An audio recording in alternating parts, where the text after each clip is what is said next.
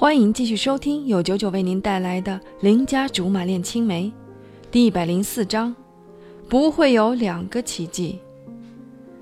进了风贤的办公室，他也知道我是个脑子不会转弯的人，直截了当地问我：“我不知道你用什么办法说服老板参加这次活动。总之，你这次做的很漂亮。”等等，你的意思是我们之所以能成型？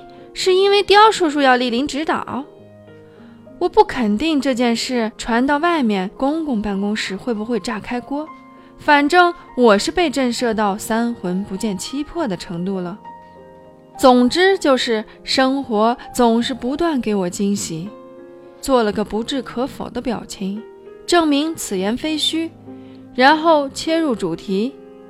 对了，老板散会之后特地交代我们。要好好挑选这次活动场地，包括聚餐的菜单和酒水都由我们负责。再等等，这些事情难道不应该由后勤部门去做吗？你所说的“我们”，不会是指你和我吧？在我们之间来回指一指，他点点头。我的个亲娘哎！我一个实习生有什么资格跨部门办公？还肩负如此重大的使命，事情发展到这里，我很清楚这不是一个喜讯，而是一个噩耗。为什么是我们？他淡定地回复我：“因为老板说我们俩经常和貂蝉来往，应该很熟悉他的品味和格调。”一秒钟之后，我仿佛从事情里面寻找到了笑点。抱着肚子，哈哈哈大笑起来。你笑什么？我是该说风贤单纯，还是缺心眼儿呢？明明貂蝉和貂叔叔之间就有间隙，他作为貂蝉的女友，说他什么都不知道，傻子都觉得不可思议。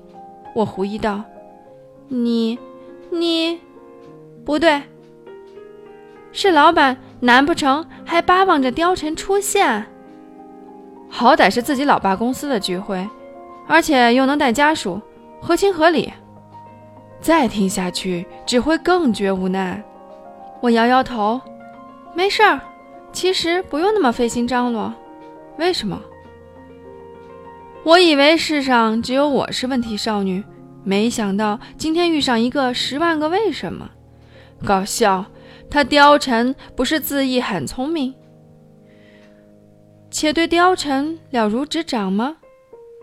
没道理讲这些糊涂话。难道他有什么特殊技能，可以让貂蝉在自己不怎么搭理的老爸的聚会上出现？一切看来只能等郊游那天才会有答案了。怎么样？他说什么？前脚刚从风贤办公室出来，后脚就被一众好奇人给团团围住了。嘿，我就搞不懂了，与其把时间浪费在我身上，不如去研究一下那些女明星到底是爱吃回锅肉还是香菇菜心儿。老板要参加活动，你们麻溜的把手里的活都干完，争取在老板面前留个好印象。果然不出所料。这一群人在我闪快之后，俨然把办公室当成了屠宰场，嚎的那叫一个回肠荡气。而我只是默默决定要把跨部门的任务偷偷忘记掉。我对那种可能性几乎为零的事情不感兴趣。况且刁叔叔来参加活动就已经很为常规了，我不期望一天之内。会有两次奇迹出现，做人不可以太贪心。兴许是觉得我没有团队意识感到生气，风贤并没有按刁叔叔的意思，两人同心处理参会事宜。等我做完手头事情，他也拿着批示过的菜单从刁叔叔那里得意洋洋地回来了。